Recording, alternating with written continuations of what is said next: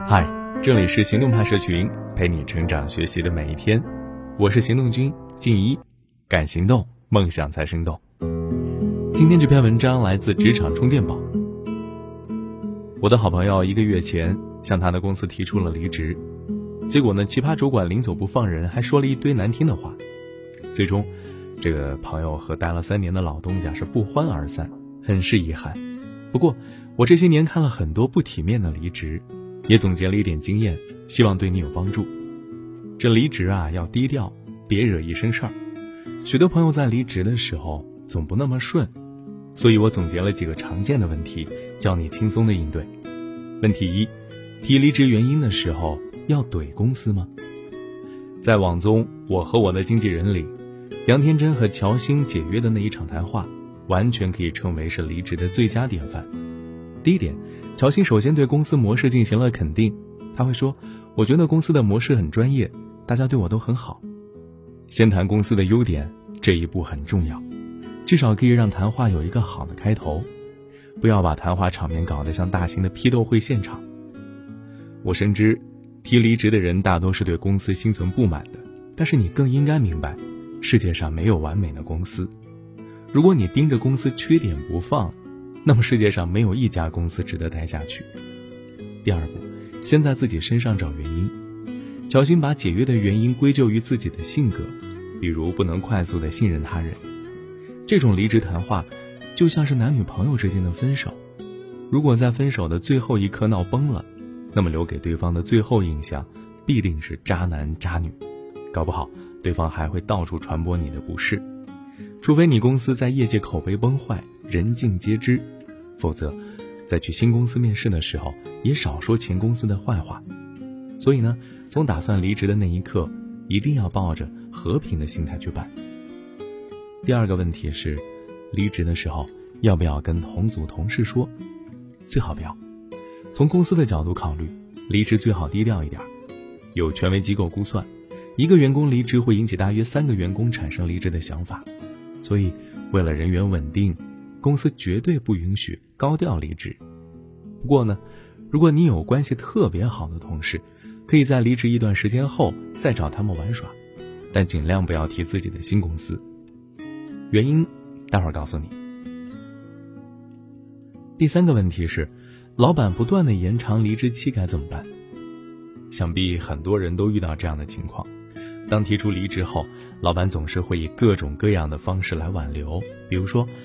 帮忙带完新人再走啊，这段时间公司需要你等等。其实，这样的情况下，只要不是公司太糟糕，绝大多数人都会同意。但是有一点也谨记，千万不要停留在口头辞职，一定要提前一个月，按照要求写好离职信，并且在上面写上离职的时间，以免公司到期反悔，不愿放人走。在职场啊，一切以白纸黑字为准。第四个问题是，公司探听新的去向，要不要坦诚？台湾著名艺人沈玉琳曾经在节目里面提到，有一次跳槽之前，她向老板透露了自己的新去向，结果老板知道后，直接打电话去恐吓沈玉琳即将入职的制作公司，破口大骂：“大家都是同行，你挖我的人，难保我以后也挖你的人。”嗨，某些行业的圈子真的很小。后来他学乖了。但凡以后有跳槽经历，他宁愿说谎，也不愿意透露自己的去向。同节目的嘉宾也说了一个因为向主管透露了离职去向，导致入职不顺利的案例。职员小 B 向主管 A 坦白了新去处，结果 A 刚好认识小 B 的新主管 C，两个主管在某一次聊天当中聊到了小 B 跳槽，结果主管 A 说小 B 什么都好，就是喜欢越级报告。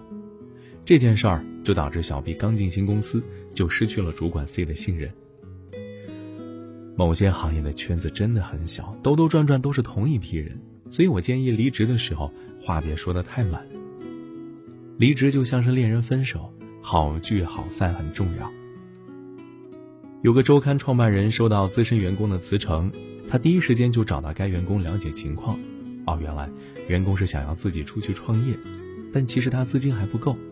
当下，那个老板马上告诉员工不要提辞呈，由公司主动将其辞退，这样他可以拿到一笔相当可观的补偿费，并且创业资金都有了保障。看，这就是别人家的老板。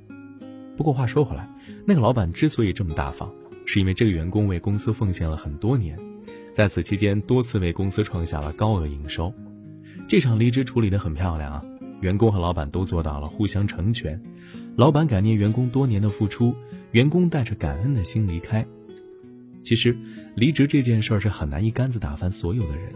有的人是因为玻璃心，受不了高压环境离职；有的人确实是被公司剥削的太厉害，不得不离开。但无论如何，能力才是你跳槽的底气。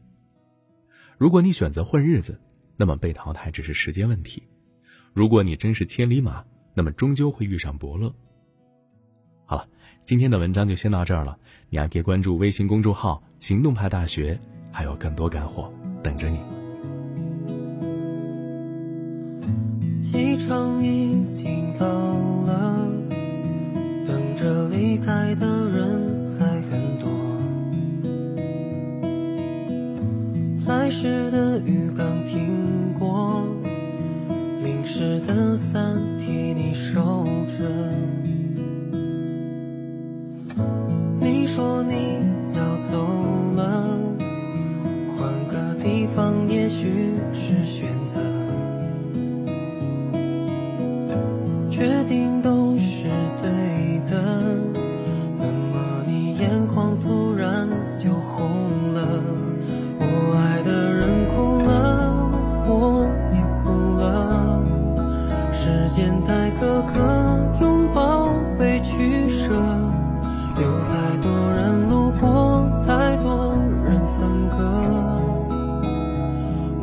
只是其中一个角色。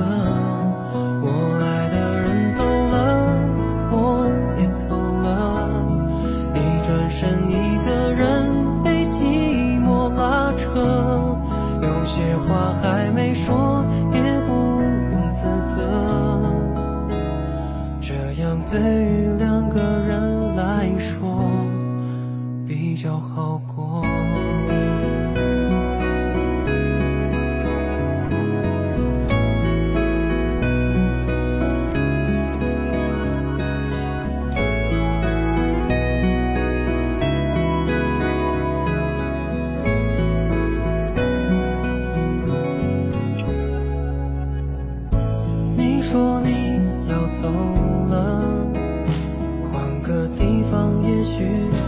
天。